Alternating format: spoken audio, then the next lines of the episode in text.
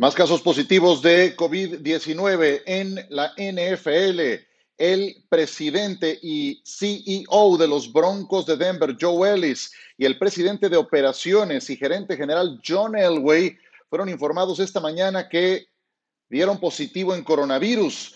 Después de no sentirse al 100% el eh, domingo por la mañana, Joe decidió ir a casa, no estuvo presente en el partido y fue sometido a un examen del que dio junto con John Elway positivo por coronavirus. Y no son los únicos casos. Jamal Williams de los empacadores de Green Bay, Kamal Martin, linebacker, también han sido puestos en esta reserva después de que han tenido contacto cercano con el corredor AJ Dillon, que también dio positivo. Andy Dalton, después de que lo conmocionaron, ha dado positivo el coreback de los Dallas Cowboys. Los Baltimore Ravens, por haber tenido contacto cercano con Marlon Humphrey, han agregado a esa lista siete jugadores, de los que hay que destacar a varios titulares, como el caso del novato Patrick Quinn, de Matthew Judon, solamente por mencionar algunos. En los Bears, Jason Springs dio positivo en su prueba y los Cardinals agregan a otros dos jugadores que están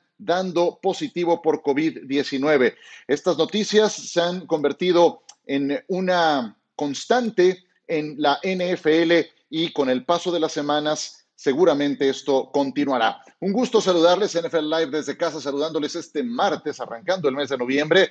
Y una noticia que circuló el día de hoy en el medio de la National Football League tiene que ver con esto que reveló nuestro compañero de ESPN, Chris Mortensen, en relación a que uno de los planes de contingencia que tiene la liga en relación a que las posposiciones de partidos empiecen a impactar y que no tengamos eh, posibilidad de completar el calendario sería la organización de una especie de, para decirlo claramente, liguilla, un playoff en el que se involucren ocho equipos de cada conferencia se siembran del 1 al 8 y se enfrentan uno contra 8, dos contra 7, tres contra 6, cuatro contra 5 y así avanzando hasta encontrar a los dos finalistas que llegaran al supertazón. Esto excluiría la semana de descanso que el primero en el ranking pudiera llegar a tener. Si esto se aplicara eventualmente la postemporada, por cómo están las cosas en este momento, sería en la americana Steelers contra Raiders, Chiefs contra Browns, Bills contra Colts y los Titans contra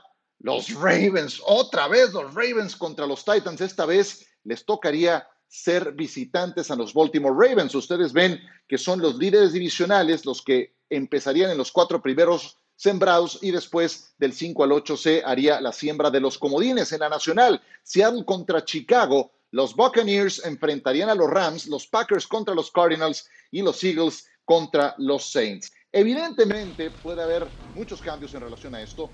No es un hecho que esto se implemente todavía, pero trasciende que es uno de los planes de contingencia para estos tiempos complicados. John, Lalo, Eitan, gusto en saludarles. ¿Cómo ves, John? ¿Qué te parece esta idea?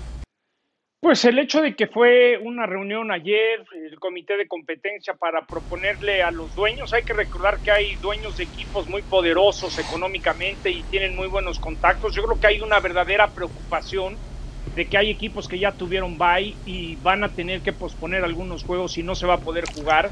Eh, es una manera de salvar el negocio, salvar la temporada y, y por algo lo están haciendo. Pues dadas las circunstancias uno lo entendería eh, no habría bye para los mejores de cada conferencia, pero como están las cosas, Ciro, por lo menos yo le aplaudo a la National Football League que se está adelantando a las cosas que están pasando. Creo que es un claro mensaje que esta pandemia, este COVID, no va a terminar cuando termine el año. Creo que va para rato. El clima en los Estados Unidos han bajado las temperaturas, Lalo Varela lo sabe, y creo que hay una seria preocupación de que va a llegar un momento que van a tener que posponer juegos y no tienen dónde acomodarlos. Es una opción más que es viable porque si el comité de competencia se reunió es porque los dueños les pidieron eso. ¿eh? Sí, tienes que estar listo, Lalo, porque esto lejos de mejorar, creo que tiende a empeorar conforme avanza la temporada. ¿Estás de acuerdo? Sí, por supuesto. Lo que yo no entiendo, eh, hay, hay, cosas aquí que no entiendo y que no me gusta. Explico, antes de que arrancara la temporada, yo lo dije, les dije, es muy posible que no se complete la temporada, pero que sí se termine justamente esto, de que varios equipos pudieran no terminar o completar sus partidos, pero que se tendría que haber una postemporada. Esto está claro con esto. El otro punto es, si están haciendo este plan, ¿por qué van a añadir un equipo más en cada conferencia? Si eran siete. Ahora le dan otra participación a otro equipo. No entiendo eso. Dos. Tercer punto. Si nos estamos quejando de que el campeón de la división más mala en la historia de la NFL va a ser Filadelfia, Washington, Dallas o Gigantes y pasaría uno, con este plan es todavía peor porque pasan dos equipos posiblemente con marca perdedora. Lo que deberían de planear es reducir este número, ¿sí? Para, porque capaz de que no se pueden completar los partidos y yo creo que el siguiente paso para cerrar es una burbuja deportiva, conferencia americana y conferencia nacional para la postemporada. Imagínate, Eitan, estaríamos brincando de tener seis equipos en postemporada a ocho sin pasar por siete. ¿Tú cómo lo ves? Pues creo que como plan está bien, que la NFL tiene que tomar tantas precauciones como sea necesario, que tienen que estar preparados para absolutamente cualquier escenario. También hay que entender, esto es un negocio y hay demasiado dinero. Ninguna liga profesional mueve tanto dinero como la NFL. Y si no va a haber partidos de temporada regular, van a tratar de reponer ingresos, publicidad, tiempo de televisión con otros partidos. No es un plan ideal, pero es un plan que puede funcionar para tratar de que esto se complete. Me parece que una vez que el panorama se abre, que una vez que se entiende que el 2020 es atípico para todos y el deporte no está excluido, hay que tener mente abierta y estar justo así, abiertos a cualquier cosa que, que se proponga con tal de terminar la campaña. Eh, quisiera hacer una breve ronda nada más por si tienen algo que, agregar. Ya escuché a John y yo sabía que John iba, iba a agregar algo, pero me pongo a pensar, John, si para ese tipo de cosas se lo piensan tanto para agregar un equipo más en postemporada. Por otro lado, yo me imagino la cantidad de planes alternativos de contingencia que deben de tener y debe de haber otras cosas mucho más eh, exóticas que esto que ahora detallaba Chris Mortensen y que estamos poniendo sobre la mesa. A ver, creo que el hecho cuando anunciaron la semana pasada que el Super Bowl es al 20% de capacidad del estadio, te habla que la información que tienen los doctores de la liga es que esto no va a mejorar y ha sido un golpe muy duro económico para los dueños y a final de cuentas esto es un negocio y, y, si puedes hacer tener más partidos, comercializar más y rescatar en una temporada con muchos golpes económicos, sacar adelante. A mí lo que me, le aplaudo al NFL es que no reaccionan a una crisis, prevén varias opciones que se pueden dar con una posible crisis y esta es una opción importante. ¿Qué pasa si, si no hay semana 18 y un equipo ya no tiene vice? Bueno, ahí está la opción para salvar la temporada. Un paso elemental en manejo de crisis es tratar de ir uno o dos pasos adelante de la situación y eso creo que la NFL nos ha acostumbrado a siempre tratar de estar por delante de cada caso que se presente. Y estos son tiempos, desde luego, inusuales y había que estar listos para una campaña llena de este tipo de situaciones. A todo esto se cubrió el plazo para los intercambios de jugadores y normalmente nos hemos llevado algunas sorpresas importantes. San Francisco se llevó a Emmanuel Sanders sobre la hora y terminó llegando hasta el Supertazón. Los Rams también hicieron algo en la misma campaña que se metieron hasta los playoffs. ¿Qué tanto hubo hoy sobre el límite? Pues no gran cosa si me apuran. Desmond King se va a los Titans. Este esquinero seleccionado por los Chargers en la quinta ronda del año 2017 fue enviado a Tennessee vía canje por una sexta selección de draft del próximo año. Estará ayudando un perímetro plagado de lesiones. Juan Alexander también cambia de equipo, pero esto ya se conocía. El linebacker de los 49ers será enviado a Nueva Orleans en un trade que involucra una selección de quinta ronda condicional para San Francisco y al linebacker Kiko Alonso. Este movimiento ahorra 12 millones de dólares que tenía que pagarle a Alexander eh, en cada uno de los dos siguientes años y las lesiones que han acompañado a Pittsburgh, especialmente la de Devin Bush, dejó un hueco en la posición de linebacker, por lo tanto vieron en Avery Williamson potencial para llenar ese espacio. Avery Williamson pasa del único equipo que no ha ganado al único equipo que no ha perdido. Y a todo esto, Lalo, Will Fuller se queda sin nuevo equipo, Aldon Smith se queda con los Cowboys. Eh, ¿Qué te parece la nota más importante de este cierre de límite de canjes hasta el momento? Adelante. Y son varios puntos, voy a tratar de ser rápido y concreto. A ver, Green Bay necesita ayuda de los dos lados del balón. Para mí, necesita más ayuda del lado defensivo. Necesitaban un linebacker o al menos un ala defensiva que presionara al coreback. Porque es un equipo que le falta agresividad, rudeza en los dos lados del balón. Lo que les hizo Minnesota. Porque entiendo que William Fuller hubiera ayudado mucho a la ofensiva, pero Aaron Rodgers está en un muy buen nivel, ¿sí? Y me hubiera ido por el lado defensivo, pero no se dio. Y para mí, Nuevo Orleans dio el, cambio tal vez más significativo con Kuwan Alexander. Necesitan un linebacker, necesitan fortalecer la defensiva y en él lo tienen. ¿Y tanto que me dices?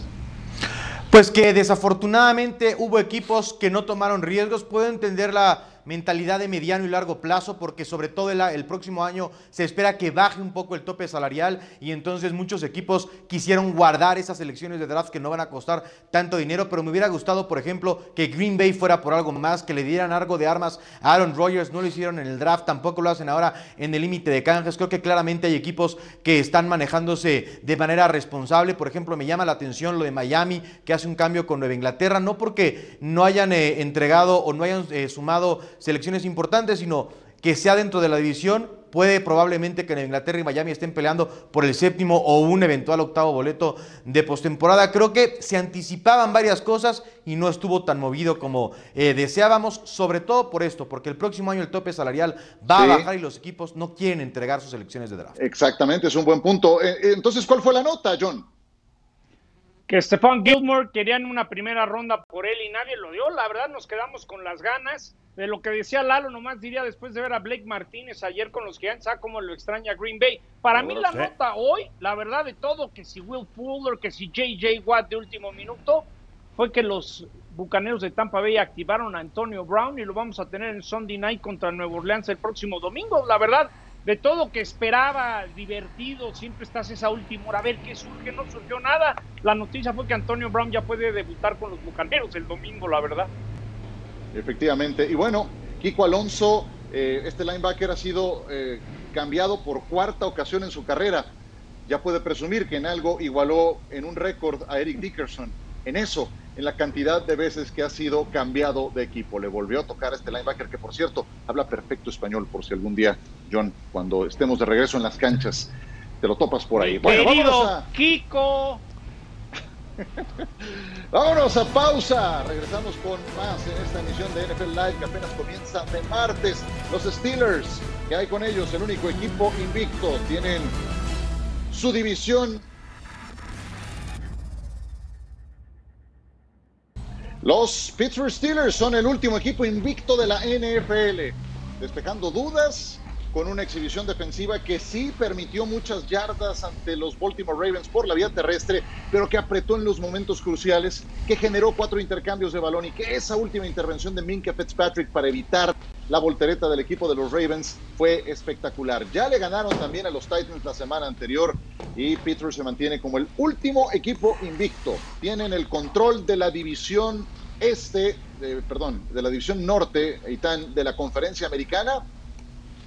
Sí, sí lo tienen, porque además ahora mismo por tema de desempate son dos juegos y medio, porque le ganaron a los eh, Cuervos lo que tienen de ventaja son ahora mismo un equipo con un coreback que ver al Salón de la Fama, que ha ganado Super Bowl con buenas herramientas ofensivas, pero con una defensiva muy agresiva que está metiendo a todos en problemas. Y otro detalle, como no fueron campeones divisionales el año pasado, no se topan con los otros campeones divisionales. Entonces, me parece que hasta por calendario los Steelers son el equipo que tiene menos difícil controlar el norte de la conferencia americana.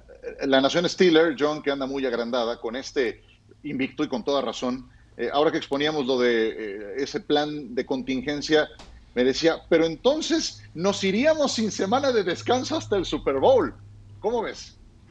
Bueno, está bien, están viviendo un gran momento. Tú sabes que es apasionado el de la toalla terrible. Imagínate el bullying que va a pasar para los aficionados de los Cowboys que estén ah, el domingo recibiendo a los Pittsburgh Steelers. A ver, sí, sí, tienen todo el mérito del mundo, lo dije ayer y lo vuelvo a repetir. Les corrieron para más de 260 yardas y en mi opinión Lamar Jackson les ayudó mucho a que acabaran sacando la victoria. Eso no quiere decir que no estén en una posición para dominar la división y pelear home field advantage si no se cambia el formato de los playoffs. Pero tampoco es así como que el trabuco de trabucos, relax. Es un gran equipo, pero sí hay ciertas cositas que, que de una semana a otra, es decir, cuando se vuelvan a enfrentar los Ravens y los Steelers, no estoy tan seguro que Pittsburgh vuelva a ganar. Híjole, yo, yo sí no les quito ningún mérito, eh, la verdad. No les quito. ¿Tú cómo lo ves, Lalo?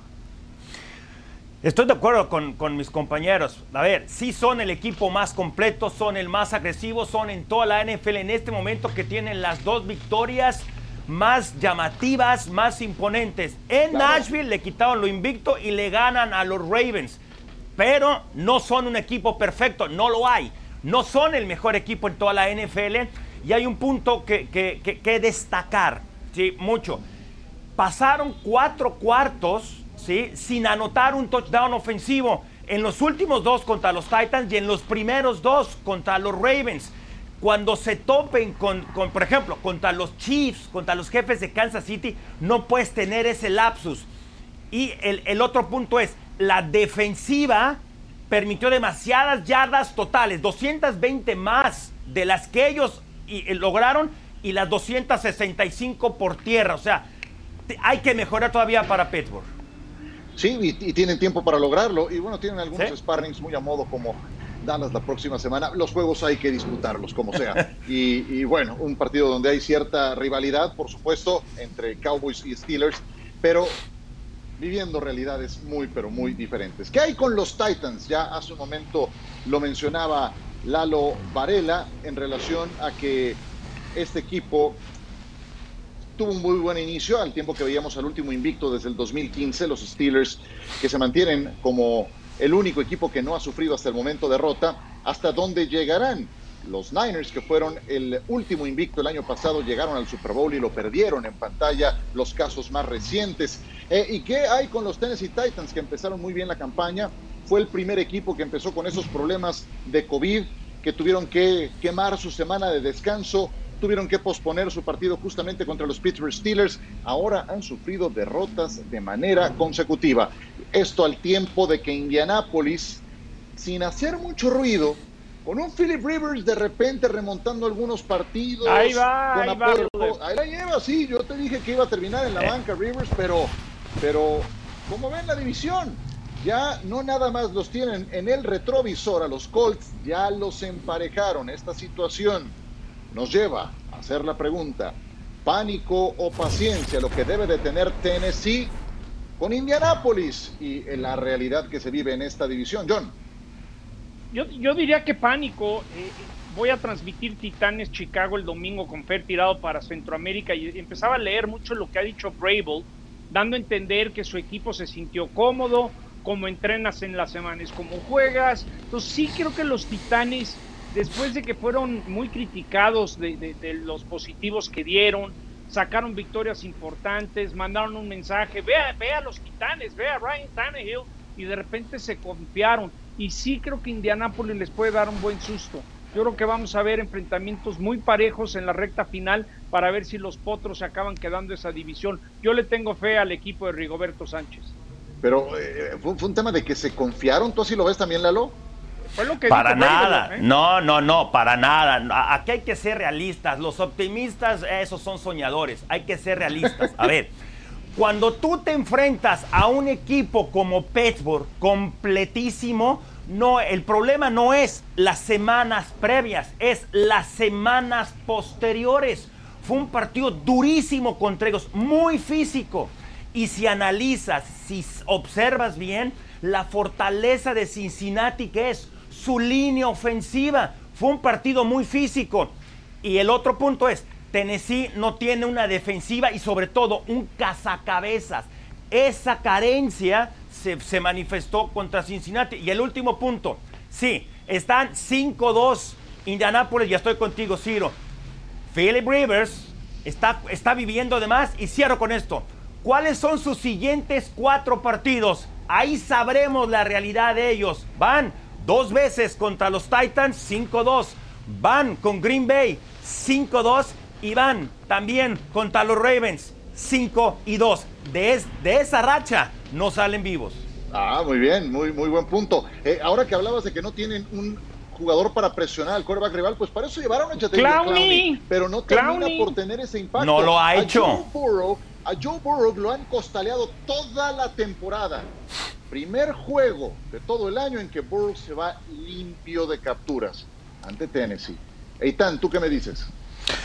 Que es una división cerrada, que los Titanes creo que saben jugar su estilo de fútbol americano, de controlar el reloj, de que Derrick Henry sea el eje de la ofensiva, que Ryan Tannehill, aunque lo demostró contra los Steelers, no es lo ideal que consistentemente tenga que remontar partidos. Davis y Brown son una buena dupla de, receptores, pero a mí me parece que Tennessee es un equipo que tiene que tener control del reloj de juego, que tiene que ir desgastando a las otras eh, defensivas que no hemos comentado, perdieron a su tackle izquierdo y eso siempre es importante para cualquier ofensiva. Yo creo que Tennessee se confió, sí, estos juegos trampa que dicen los coaches que existen en la NFL fue lo que vieron contra, contra los Bengals. Son un buen equipo, pero para mí Frank Reich es un buen coach y no descarto para nada que Indianapolis se quede con la división. Estará entre estos dos, ¿eh? Porque de Houston. Bueno, Bravo sí siente que se confiaron, ¿eh? Sí, bueno, está bien. Y, Jacksonville, Jacksonville, para nada. va a estar entre estos dos. Punto. Va a estar entre estos dos. Vámonos a mensajes. ¿Quién apunta para jugador más valioso? Estamos llegando a la mitad de la temporada. Russell Wilson parece llevarse el voto unánime. Si no es Wilson, ¿quién entonces? Y también, ¿qué entrenador en jefe ha hecho el mejor trabajo? Parte de los temas al volver Muy bien, Seattle, la campaña que está teniendo Russell Wilson. Tremendo, espectacular. Y se escucha un eslogan muy seguido por allá por Seattle, Let Ross Cook. Dejen que Russell Wilson opere, cocine, que se encargue de llevarnos hasta lo más alto. Eh, y sí, lo está haciendo muy bien, pero si se tiene que poner la capa de héroe cada ocho días, va a estar difícil. Va a necesitar más apoyos en esa defensiva especialmente. ¿De qué se trata esta historia? Aquí la presentamos.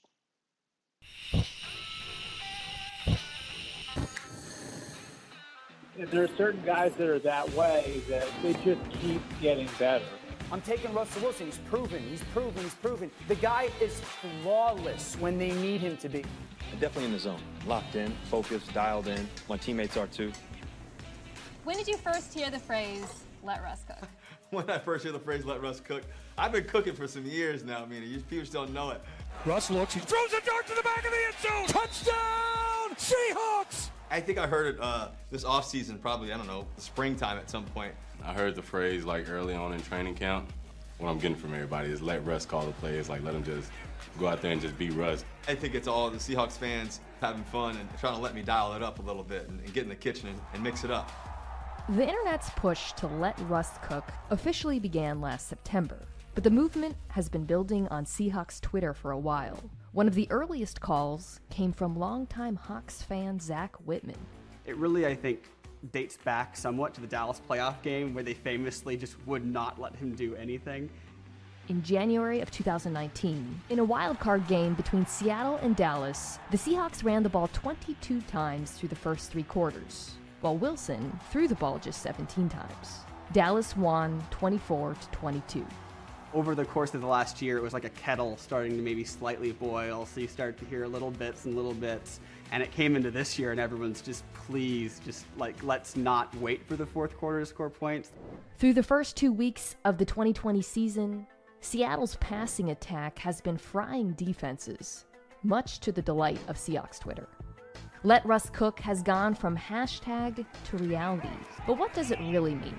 I think people have understood it in many ways. I think the idea, very, very broadly, is to let Russell Wilson play more aggressively and to basically do what they do in the fourth quarter, which is they try to score points and do that during the rest of the game. What it means to me is let Russ call the plays, like let him just go out there and just beat Russ. Don't like try to put him in a box or anything. What it means is, is it's just getting in there and just giving me the freedom to play the game, you know, and just uh, go after it. We have so many great players, and I think at the end of the day, for me, I've always believed in the fact that, hey, let's go score, you know, a lot of points early and it does not always have to be late. And I like winning the games in the fourth for sure, but let's go win them early too. All great chefs know that success begins in the pantry. Wilson is no different. We got a bunch of different ingredients, you know, in terms of players and people that can do so many amazing things. Chris Carson can run it, he can catch it, he can block it up. Tyler Lockett, he's been unbelievable. I think the most underrated receiver in the game for so many years, and our connection has been really special. I think David Moore stepped up into his role. He is in! Touchdown! Seahawks! You got DK Metcalf, who's an absolute superstar. As time stops, going to let it fly. An absolutely perfect rainbow. What does it feel like on the field when Russ is cooking? You know, anything could happen. He could throw a, a toe drag touchdown to Tyler or dump it off to Chris, who can run for 30 yards. So, I mean, it's just exciting after the play breaks down just to see who's going to get the ball. You know, for a long time, Seattle was known sort of as this run first, pound the ground, hammer the rock offense. But it feels like the identity has evolved a little. No? No? No, no, no, no, no, no, no. It's still there. It's still there. We just, it's kind of, it's kind of going half and half right now. But we still run the ball. I think that the identity offenses continue to evolve. I think that we should never be, be one way. There's a great balance that you can still have, but yet still be aggressive in your approach. Según Las Vegas, Russell Wilson es el gran favorito para ser jugador más valioso. Y vean el margen que le saca a Mahomes, Rodgers, Brady y Murray, que son los más cercanos perseguidores. Pues este cocinero, que está cada vez más maduro, que atraviesa por el mejor momento de su carrera, pues le falta su estrella Michelin, si esas vamos. Nunca ha recibido, ya no digan un nombramiento de jugador más valioso, ni siquiera un voto para hacerlo, lo cual me parece increíble. Con esta campaña es el gran favorito. John, si no es Russell Wilson, ¿quién? ¿Cuál es su más cercano perseguidor, según tú? Bueno, ahí estaba viendo los momios, me gusta un 20 a 1. Yo he comentado en el verano que para mí Kyler Murray se va a volver la siguiente gran figura de coreback en la National Football League. Hugo Chávez eh, en estadísticas me, dio unos datos bien interesantes. Kyler Murray ya pasó a Jake Plummer con 32 pases de touchdown eh, en su segunda temporada con eh, Arizona. Eh, ha mejorado muchísimo contra el blitz. Cuando le meten la presión, el año pasado tenía 55% de efectividad, ahora tiene arriba del 70%. Kyler Murray ya lleva cinco juegos que lanza más de dos pases de touchdown y cor corre para 50 yardas. Eso es lo más alto desde 1950. Vimos a Kyler Murray que tuvo el temple y ganó en Seattle. Veremos cómo regresan de bye, a ver si Arizona sigue siendo, porque también tiene buena defensa, ¿eh? Sí, bueno, eso te iba a decir. Kyler Murray tiene eso de su lado. Le ganó al equipo de los Seahawks en ese partido de Sunday Night Football en una remontada cuando perdían uh -huh. por 10 puntos. Bueno, ahora que estamos llegando a la mitad de la campaña, también valoremos el trabajo de los entrenadores en jefe. Mucha atención, Aitán, este tema te toca a ti. Estos entrenadores son destacados por su trabajo hasta el momento. Cliff Kingsbury, por cómo ha levantado al equipo de Arizona. Matt Nagy también ha sacado adelante a Chicago, aunque ha entrado en una mala racha. Kevin Stefanski, ahí también con un tema cultural con los Cleveland Browns, un equipo acostumbrado a perder. Y lo de Brian Flores también sobresaliente con un equipo de Miami que parece que va encontrando el rumbo con una gran defensiva. El coach más destacado hasta ahora, Eitan, ¿quién es? Para mí, Brian Flores, Ciro, por lo que mencionabas, el año pasado Miami las primeras semanas ni siquiera parecía equipo de NFL. Ahora es uno de los no Belichick. mejores equipos, pero es un equipo sólido, es un equipo respetable. Viene de ganarle a los Rams que lo habían hecho no tan mal las semanas previas. Creo que es claro que Miami tiene un progreso de la temporada pasada a esta campaña. Tomó la decisión de darle la titularidad a Tua Tagovailoa y si bien es cierto el novato no hizo demasiado porque su defensiva jugó muy bien, se nota que Miami va en la dirección correcta. Por eso para mí Brian Flores es el que está haciendo el mejor trabajo tomando en cuenta con qué talento tiene a su disposición y Pensé en qué ibas... parte del proceso van los delfines. Pensé que ibas a decir Belichick. ¿Qué pasó? No tiene a Brady, ya no gana. No sé, no sé. Es que me acuerdo mucho de Belichick cuando platico contigo, por eso. No me digas. Por eso pensé. ¿De las trampas o qué? Tema. Bueno, ahora hablamos de Belichick en el siguiente bloque. Antes vamos a analizar, Lalo, a los novatos más destacados hasta el momento. Y mira que hay unos muy destacados, porque la posición de receptor abierto nos trajo excelentes jugadores como Justin Jefferson, un gran corredor como Clyde edwards helaire pero dos quarterbacks que están demostrando lo maduros que han llegado a la liga, como Justin Herbert y Joe Burrow. ¿Cuál derecho de piso de estos dos? ¿Con quién te quedas, Lalo? No es fácil escoger entre los dos quarterbacks. Lo que está haciendo Joe Burrow, fantástico. Pero de él se esperaba que jugara desde el inicio. De quien no se esperaba para mí es el jugador, el mejor novato, Justin Herbert, que sí, que fue por accidente como toma la titularidad, pero lo que ha hecho en el campo ha metido en problemas a tu entrenador en jefe y por eso no lo va a sentar ya de aquí hasta que pase algo grave, ojalá no. Es el primer coreback en la historia, novato que tiene cinco juegos consecutivos con cinco, eh, cinco juegos consecutivos con tres touchdowns. Solamente en dos partidos ha tenido dos intercepciones. En otros dos, cero intercepciones. Una marca. Es el mejor equipo con marca perdedora a mi entender. Le, perdió contra, el, contra quién? Contra Drew Brees. Perdió contra el equipo de quién? De Tom Brady. Y le ganó al equipo de Patrick Mahomes. Y los cinco partidos de los seis que ha iniciado, que ha perdido, fue en la última posesión. No fue culpa de él. Su defensiva ha dejado escapar tres desafíos con 17 puntos por lo menos. Sí, y fue tal y como dices, accidental como inició su primer partido. Pensó que lo estaban bromeando cuando le avisan que va a arrancar contra Kansas City. Y para la anécdota queda la manera en la que lastimaron a Tyrod Taylor para aplicarle una inyección, un analgésico en la zona de las costillas terminaron afectando un pulmón, lamentablemente, a Tyrod Taylor. Y así fue como Herbert arrancó y creo que no le van a quitar la titularidad el resto de la temporada. Bueno, vámonos a mensajes, regresamos con ustedes. ¿Qué nos dejó el Monday Night Football? Tenemos a Lalo Varela, tenemos a John Sutcliffe, Mr. Monday Night Football, también a Eitan, que habrá disfrutado mucho cuando vio esa escena de Tom Brady bien encanijado, pero terminó ganando al final. Monday Night Football, los Buccaneers enfrentaban a los gigantes en MetLife Stadium, favoritos por dos touchdowns para ganar este partido, los de Tom Brady, pero con el marcador 7 a 3 para los gigantes, Brady bajan, detenido atrás de la línea y estaba muy enchilado Lalo Varela, ¿qué le pasaba?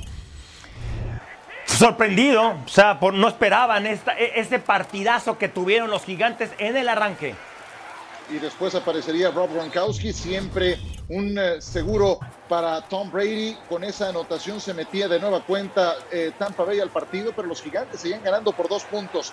Error de Daniel Jones. ¿Cuántas veces lo hemos comentado? Lo mencionabas ayer en la transmisión, Lalo.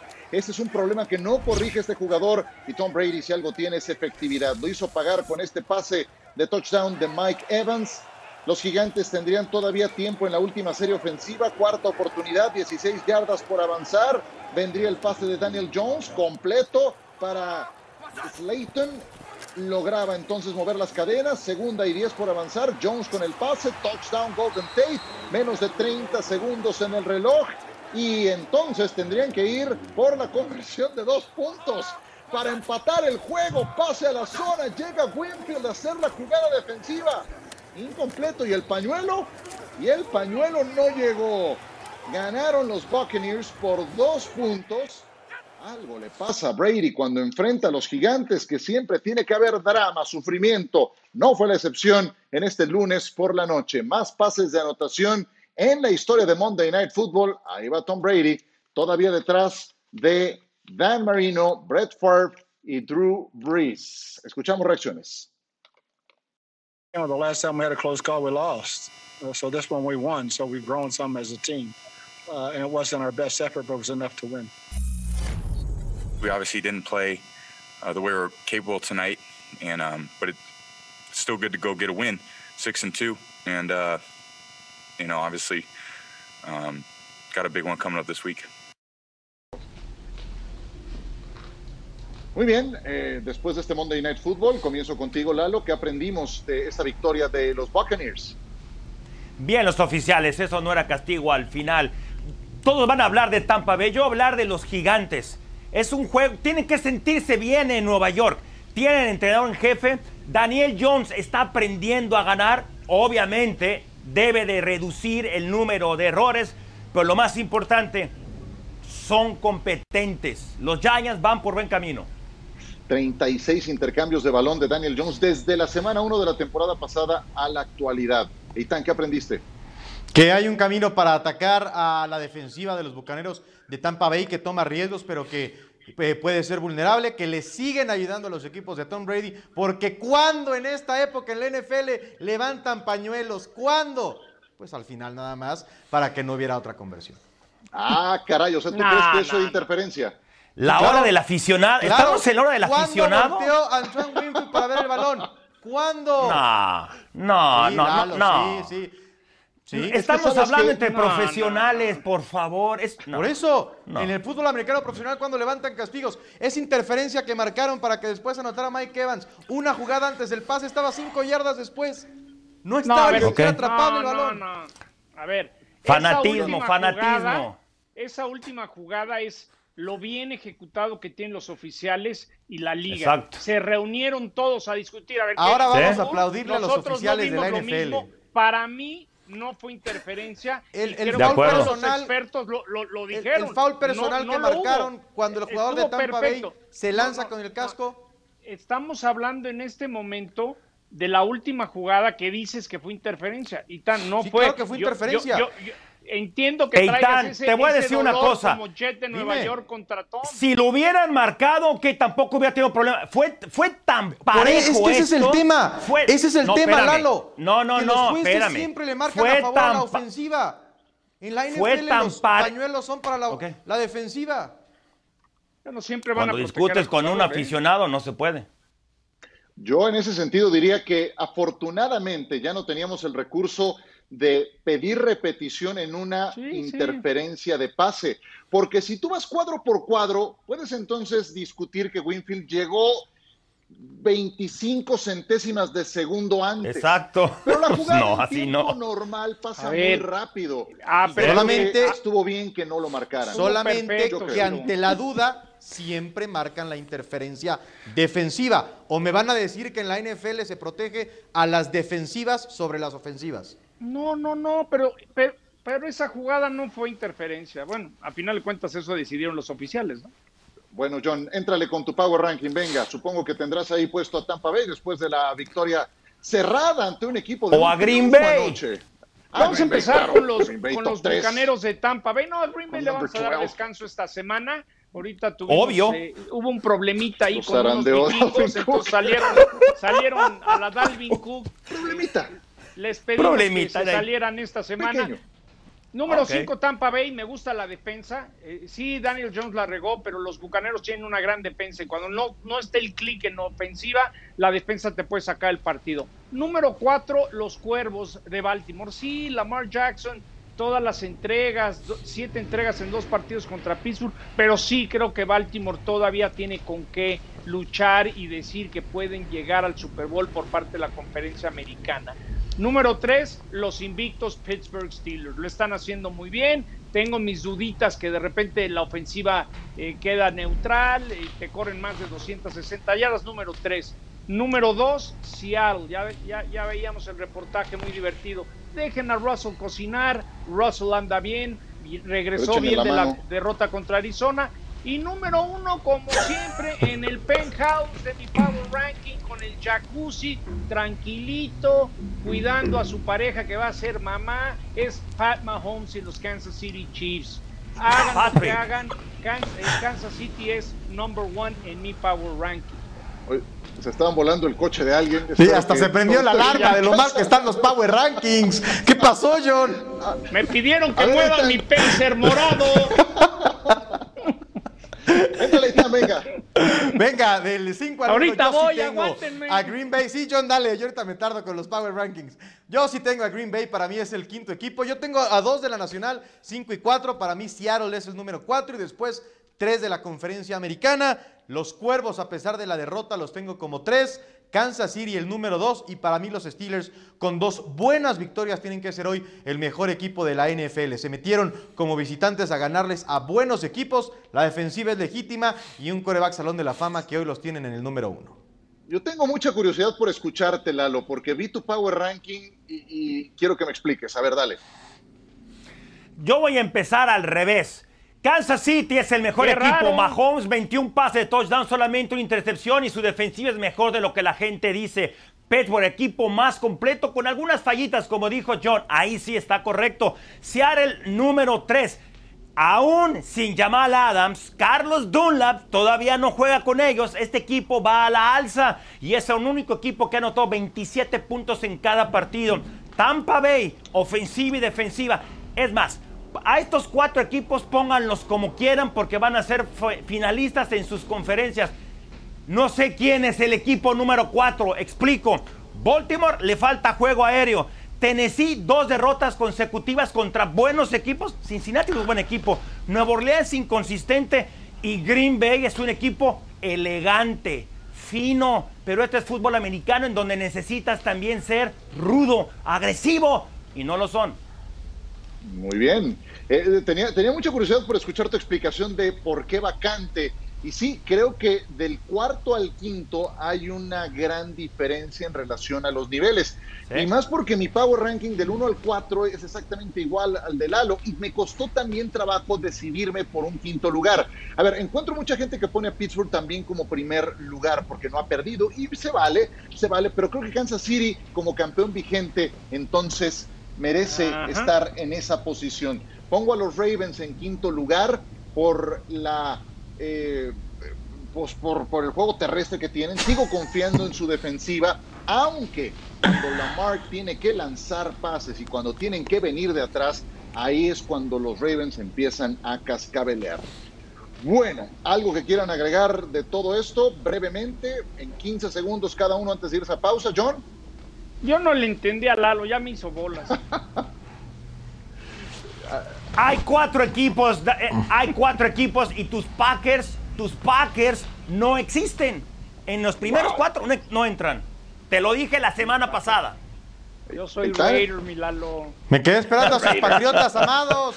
Me quedé esperando a su Nueva Inglaterra con su no, coach. No, sí. no los veo. Entre que Lalo no quiere a Aaron Rodgers y yo no critiqué a Tom Brady, critiqué a los oficiales que siempre le dan la mano. Yo critiqué a los Packers, no a a Bueno, vean nada más para ponernos de acuerdo en el quinto lugar. Vamos con el top 10 de mitad de temporada. Comenzamos con Tyler Lockett. Este juego nos tocó hacerlo, John. ¿Qué clase de recepción? No, no, no, no. Qué partidazo tuvo, qué balance, qué control de, de, de los pies increíbles. Sí, y concentración, esas son las suyas. Kareem Hunt le tiraron una pedrada infame, pero a una mano terminó haciendo una gran recepción. Esa es la número 9. La número 8, Lalo, tenía que ser Russell Wilson contra Vikings. El, mejor jugador que hay en la NFL en este momento, además en cuarta y gol, momentos muy importantes del partido. ¿Cómo, se, cómo va a buscar a DK Metcalf? Russell Wilson incomparable. Sí, porque en el momento más tenso saca su mejor versión. Lamar Jackson con el pase Mark Andrews. Ahí es eh, el er, ala cerrada más importante que tiene Baltimore. Es un buen ala cerrada y este es un jugador de marca. Por supuesto, Odell Beckham Jr. o más bien OBJ, que se pierde el resto de la campaña. Pero aquí la defensa es una facha, John. Sí, pero, pero este partido fue clave. Me tocó transmitirlo. Ni Alden Smith pudo hacer nada. Eh, mira, OBJ sí es un gran talento. El problema son todos los berrinches y ahora las lesiones que, que ha estado sufriendo últimamente. Pero esta fue una jugada clave porque Dallas regresaba en el partido en esa ocasión contra los Cafés, ¿eh? fue, pero, eh, fue, bajo presión en momento clave. El problema eran los conos que tenía enfrente, que no tacleaban nada. Amari Cooper con una gran atrapada a una mano, eso ocurrió contra los Falcons en esos juegos eh, electrizantes que nos dieron los Cowboys durante el mes de septiembre. Después todo se derrumbó, diría el maestro. ¿Girafales o quién? El bola, como le dicen los cuates. Nada más lo de Derek Henry fue espectacular en esta jugada, Lalo. Lo que le falta a los vaqueros lo tiene Derrick Henry. Nada más a Josh Norman le dijo, esto es fútbol americano, no es el otro. Fuera de aquí, lásimo que no contó.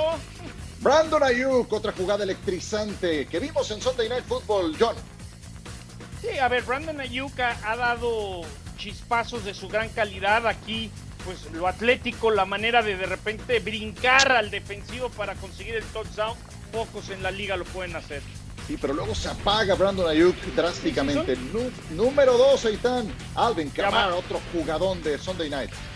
La aceleración es fantástica de Alvin Kamara. Le pagaron antes de empezar la temporada. No han estado los mejores receptores de los Saints y él ha sido el eje de la ofensiva. Jugadorazo Alvin Kamara también y el liniero ofensivo que está bloqueando 30 yardas adelante de la línea de scrimmage fantástico este juego, también lo transmitimos, cómo se quita cuatro tacleadas y la conclusión fue también maravillosa. Los Packers, los Packers, John, ¿qué tal tacleando la defensiva? Qué bárbaros. Y número uno, DK contra Arizona.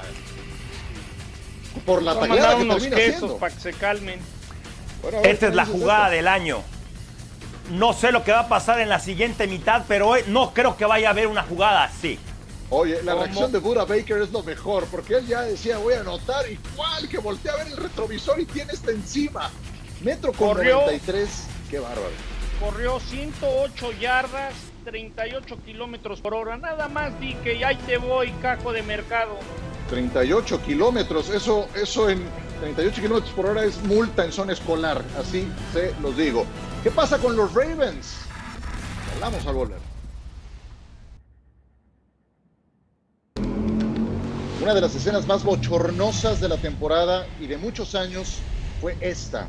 Dos juegos de suspensión para Javon Wims de los Chicago Bears. ¿Cómo lo ven? Adelante, John. Mordió el anzuelo, lo estuvieron provocando y el bully logró que pagara los platos rotos el molestado. De acuerdo, y además, ¿a quién se le ocurre lanzar un puñetazo a alguien que trae un casco? Hay que ser más inteligente. Sí, hay que ser muy tonto, tal cual, tal cual. Leitán. Qué bueno que lo suspenden para que llegue la lección a, a otros que quieran pasarse de chistosos. Pues las provocaciones en el fútbol americano son antiquísimas y si vas a reaccionar a las provocaciones estás muy pero muy mal. Vámonos a pausa. Qué gusto que nos hayan acompañado en nuestro programa número 100 de NFL Live Sí. desde casa. ¿Lo pueden creer? Ya 100 programas usando pijamas. Uy, En el Te mejor de los Bueno, casos. al menos pijama. Te dejamos que sigas descansando, John, ya que estás preparado. Cuídense, pues se señores. ve Un abrazo. acá nada más.